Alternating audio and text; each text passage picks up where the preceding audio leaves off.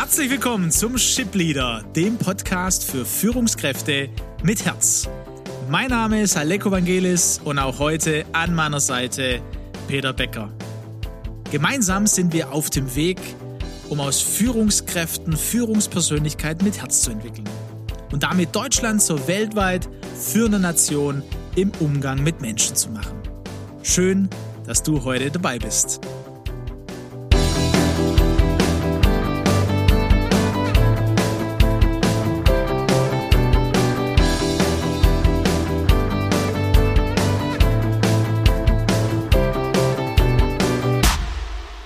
Scheitern. Fehlerkultur, Fehlerquote. Spannendes Thema. Wir hoffen, ihr hattet gute Gedanken oder ihr habt äh, ja einiges bewegen können. Peter hat so äh, beim letzten Mal äh, ja schon eindrücklich gesagt, sei mal ehrlich zu dir selber. Wie gerne scheiterst du und wie gehst du mit Scheitern um? Und äh, das geht, ja, ich würde sagen, bei allen Menschen geht es in die Tiefe ähm, je nachdem, je nach Erfahrung. Manche haben schon äh, von Kindheit an und, und äh, ins Erwachsenen hin eine höhere Psychological Safety, also eine psychologische Sicherheit, dass sie gut sind, dass sie äh, erfolgreich sind, dass sie geliebt sind, wertgeschätzt sind, erfahren, andere weniger. Also mit diesen Themen, die wir im Ship Leader so in den letzten Monaten auch behandelt haben, da kommen wir immer mal wieder darauf zurück. Heute haben wir versprochen, dass wir ein Beispiel einbringen von einem sehr beeindruckenden Unternehmen, wie, ähm, wie es geschafft hat, eine, eine, eine Kultur zu schaffen, wo Scheitern absolut positiv konnotiert ist. Supercell heißt die Firma. Ich kannte die nicht wirklich, ähm, bis sie mir so äh, ja, von der Idee her ähm, in einem Newsletter entdeckt habe. Ich kannte sie nicht wirklich, hätte sie kennen können. ist ein Spiele-Softwareentwickler und einer meiner Söhne, der Zehnjährige, der spielt leidenschaftlich gern äh, Brawl Stars. Und das ist von dieser Firma. Eine finnische Firma, die äh, es geschafft hat, eine Fehlstartquote von 90 Prozent zu haben. Ganz bewusst, weil die gesagt haben, hey, wir wollen ähm, Innovation. Und das erreichen wir, indem wir sagen, hey Leute, ähm, entwickelt, entwickelt gut und schnell. Wir haben eine hohe Qualität, Standards, wie unsere Spiele aussehen sollen.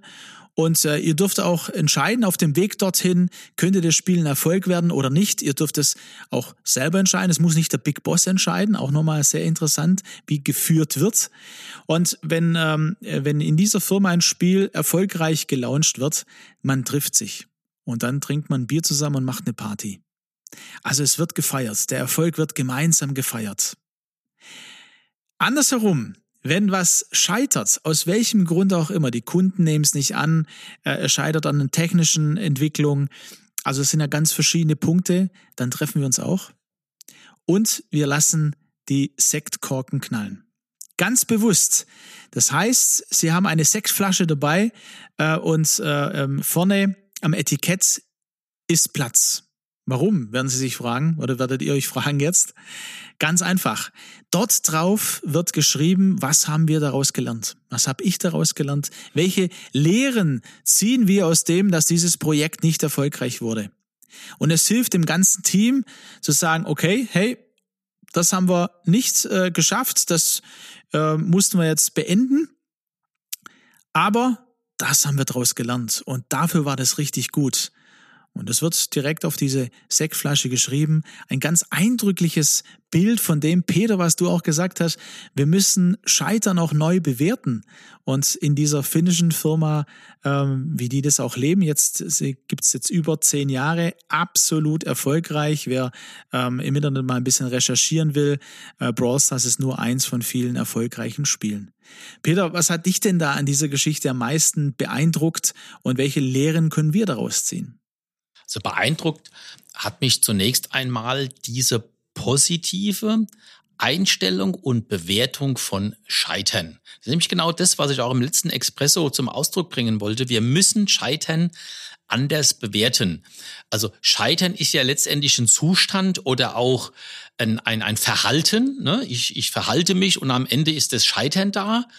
Ähm, aber wenn ich mir jetzt überlege, wozu könnte denn Scheitern dienen? Wozu ähm, erreicht diese Firma oder fordert diese Firma fast schon als, als KPI eine Fehlschlagquote von 90 Prozent? Sie sagen, hey, wir müssen ganz, ganz schnell ganz, ganz viele Ideen daraufhin prüfen, ob sie in die Kategorie äh, nicht zu verfolgen einzuordnen sind, also zum Scheitern verurteilt sind, weil wir daraus wertvolle Informationen gewinnen. Äh, die gehen ja mit, mit Ideen, und das ist ja ein bisschen auch dieses, dieser Design Thinking Gedanke, gehen ja mit Ideen, mit kleinen Prototypen ganz schnell in, in so, in so einen Kundentestmodus hinein und schauen, wie, ähm, wie bewerten jetzt, wie, wie reagieren Kunden darauf. Wenn die merken, die, das kommt nicht super an, ja, dann wird es sofort verworfen. Und das hat mich auf der einen Seite fasziniert, aber beim Überlegen, wer steckt denn hinter dieser Firma? Das, und, und was für ein Produkt ist das? Das sind Hypothese 25, 30-jährige IT-Nerds, die da am PC Tag und Nacht irgendwo was, was entwickeln in einer ganz anderen Kultur und, und die Welt, aus der ich komme, ja, ist der klassische deutsche Maschinenanlagenbau über Jahrzehnte gewachsene Erfahrung, Durchschnittsalter 50, 55 Ingenieure, die mit einer teuren Infrastruktur, ähm, mit Technologien, mit Hardware ähm, versuchen, das beste Produkt zu machen, ähm, äh, das es gibt. Das sind zwei Welten, ne? Und, und die miteinander jetzt zu verbinden, beziehungsweise in, äh, aus dieser Welt der Spieleentwickler und aus dieser Kultur das zu übertragen und uns vor allem nur das, was wirklich sinnvoll ist, zu übertragen. Also eins zu eins einfach zu kopieren, glaube ich, wäre der falsche Weg. Aber zu kapieren, eben was bedeutet denn das mit Scheitern und wie kann ich es anders bewerten, das halte ich für wichtig. Das ist gut, wenn du das sagst, weil äh, uns hören ja ganz verschiedene auch Führungskräfte zu aus verschiedenen Branchen. Aber das, das wäre ja so der Punkt für uns. Also was können wir denn da festhalten? Was können wir denn daraus lernen von Supercell? Ähm, und wie könnten wir das dann auch ins eigene Leben und ins eigene Führen übertragen? Also, das hat man im letzten Expresso, glaube ich, ganz zum Schluss nochmal gesagt. Der erste entscheidende Schritt ist, dass ich das Thema Scheitern aktiv angehe, ähm, in, in meiner Unternehmenskultur, in meinen Werten, in meiner Kommunikation äh, verankere und im Rahmen eines Transformationsprozesses mit, mit äh, beispielsweise mit Pilotprojekten oder mit Pilotaktivitäten, auch mit diesen Ritualen, ne, äh, anfange, eine Kulturveränderung ähm, aufzubauen und zu beginnen. Und das muss so weit gehen, dass es in den Köpfen der Menschen ankommt. Äh, man spricht ja neudeutsch von diesem Mindset. Ja, und es genügt nicht, dass das die oberste Geschäftsführung verkündet. Da, das muss sie auch tun. Aber dann muss es runtergehen bis zu jedem Einzelnen, der sagt, hey, ich probiere schnell was aus. Und wenn ich merke, das funktioniert nicht, wow, super, ich bin gescheitert, können wir verwerfen, nächste, nächste Idee. Mit einer kleinen Einschränkung. Also nicht nur können wir verwerfen, was lernen wir daraus? Genau. Was lernen wir daraus? Was zeigt sich? Und ich würde auch äh, sagen, Peter, mir wäre das Mindset, ja, davon spricht man. Äh, mir wäre das zu wenig. Du weißt jetzt, äh, was ich bei dir da jetzt gleich bewirke. Ich glaube, Mind und Heartset. Also das die, die, die, das, das Herz, die Herzenshaltung, also welche Kultur. Ja, nicht nur, dass wir es kapieren, so, ey, lasst uns eine gute Fehlerkultur leben, ja, sondern das hat ja immer was Persönliches auch. Ne? Also, also ich habe den Begriff Mindset jetzt natürlich inklusive ähm, äh, der Herzenshaltung, also insgesamt meine Gesamtpersönlichkeit. Ähm, und es hängt ja ganz damit auch stark damit zusammen, inwieweit ich meinen Wert, meine Identität, meine Daseinsberechtigung auch abkopple von der äh, Fehl Fehlschlagquote. Ne? Also wenn ich natürlich bei einer Fehlschlagquote von zehn Prozent schon an mir selbst zweifle, an meiner Daseinsberechtigung. Und wenn in der Kultur des Unternehmens, wo ich als Führungskraft beschäftigt bin, das schon negativ bewertet wird, dann haben wir mal ein grundsätzliches Problem. Ja, ich glaube, die, die grundsätzlichen Punkte wären eben äh, zu überlegen, hey, wie können wir oder welche Kultur ist uns wichtig da zu entwickeln? um äh, Fehler und Scheitern ähm, nicht im Negativen zu bewerten, sondern wozu, wozu könnte Scheitern dienen, hast du gesagt, ne? Also hier, was können wir daraus lernen und wie können wir das in unser Unternehmen, in unsere Abteilung hinein? Ähm, da braucht es eben ja auch die, die psychologische Sicherheit, ne? Also die, die das dann bewirkt, zu sagen, okay, Leute, hey, so und so sieht's aus und so und so wollen wir es leben.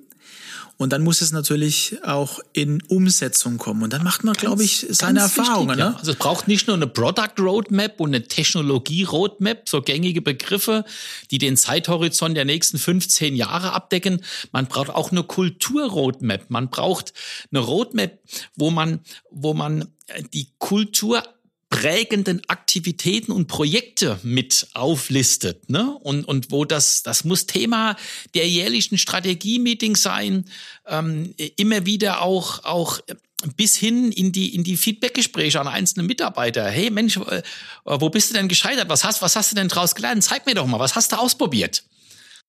Mhm. Und da spürt man ja gleich eine andere, eine andere äh, Konnotation daraus. Ne? Hey, zeig mir mal, ja, klar. was hast du denn daraus gelernt? Ne? Und du hast vorhin von, äh, selbst bei den KPIs könnte man es äh, mit einbinden. Ne? Klar. Das wäre ja mal was Tolles. Ich meine, also eine Fehlschlagquote als KPI zu definieren, das wäre ja revolutionär für den klassischen deutschen Maschinen- und Anlagenbau, sage ich mal. Ja, und natürlich braucht es dazu also die Frage, ähm, wo bist du, in welchem Bereich, in welcher Branche? Was heißt das für dich? Vielleicht bist du äh, Rektor an der Schule. Was heißt das im, im Umgang ähm, mit äh, Digitalisierung an der Schule, mit Konzepten, mit den Schülern? Ähm, vielleicht bist du Bürgermeister ähm, einer, einer, einer Kleinstadt, einer Stadt. Ähm, was, was heißt es mit deinem Team aus der Verwaltung? Also mich würde es einfach interessieren. Ne? Also wie könnte sich da was verändern? Was, wie, wie sieht es in den einzelnen Bereichen, Branchen aus? Aber eben mit äh, dem Punkt, mit dem grundsätzlichen, hey, Fehler sind wichtig, Fehler sind gut. Ja, überleg mal, wenn, wenn sich diese Kultur auch in der Politik, in der, in der Gesetzesgebung äh, ähm, etablieren würde. Dass wenn, wenn man in einem Ministerium fern der Realität der Wirtschaft sich wieder was Neues einfallen lässt, bevor man über 40, 50, 60, 100 Seiten in einer Sprache, die der deutsche Unternehmer kaum mehr ohne juristischen Beistand versteht, die nächste Verordnung äh, entstehen lässt, mal mit den, mit diesen Gedanken auf einer Seite zusammengefasst mal, mal an drei, vier Unternehmer zu gehen und sagen, hey, wie, wie sieht denn das aus? Ne? Und dann zu sagen, hey, das funktioniert nicht und nächste Idee. Und so brütet man über Wochen und Monate, um nicht zu sagen Jahre. Und was dann dabei herauskommt, ist alles andere als innovationsförderlich und und und äh, innovationsgenerierend, also oder psychological safety äh, aufbauen helfend. Da bringst du natürlich nochmal in, in eine äh, super interessante äh, Sache mit rein. Also wie verknüpfen wir das Ganze auch miteinander? Also eine Kultur dazu schaffen, äh, damit Innovation möglich wird und da ist auch äh, eine gewisse Schnelligkeit drin. Ne, dass, dass, das, ja, wenn, ja. wenn wir heute über Innovation reden, redet man ja meistens über Technologie. Ne? Aber mal, was, was wäre denn eine innovative ähm, Wirtschaftspolitik? Ja, also wie, wie könnte man, wie, was, wie könnte denn Innovation dort aussehen? Und da eben das zu verknüpfen, ne? also dass Bereiche aufeinander zugehen, wie du das Beispiel gebracht hast, finde ich natürlich also super. Ich würde sagen, Design Thinking einführen im Wirtschaftsministerium. Das wäre doch mal was. Jawohl. ja. Also ihr seht, äh, an Themen und an Ideen auch geht's uns nicht aus. Ähm, wir hoffen, dass, äh, dass ihr äh, auch bewegt seid, ganz persönlich, ähm, auch für, äh, für die, die, ähm, den Ort, an dem ihr als Führungskraft auch tätig seid, als Führungspersönlichkeit. Und ähm, an dem Punkt setzen wir dann beim nächsten Mal wieder neu an. Und vielleicht, ähm, ja, vielleicht äh, entwickeln wir da nochmal ein paar Ideen rein. Ja, ne? da müssen wir, an dieses Thema müssen wir weiter bewegen, weil das ist ein zentraler Knackpunkt Punkt für die Zukunft. Für heute sagen wir vielen Dank, dass ihr wieder voll am Start wart und macht's gut. Bis zum nächsten Mal. Tschüss.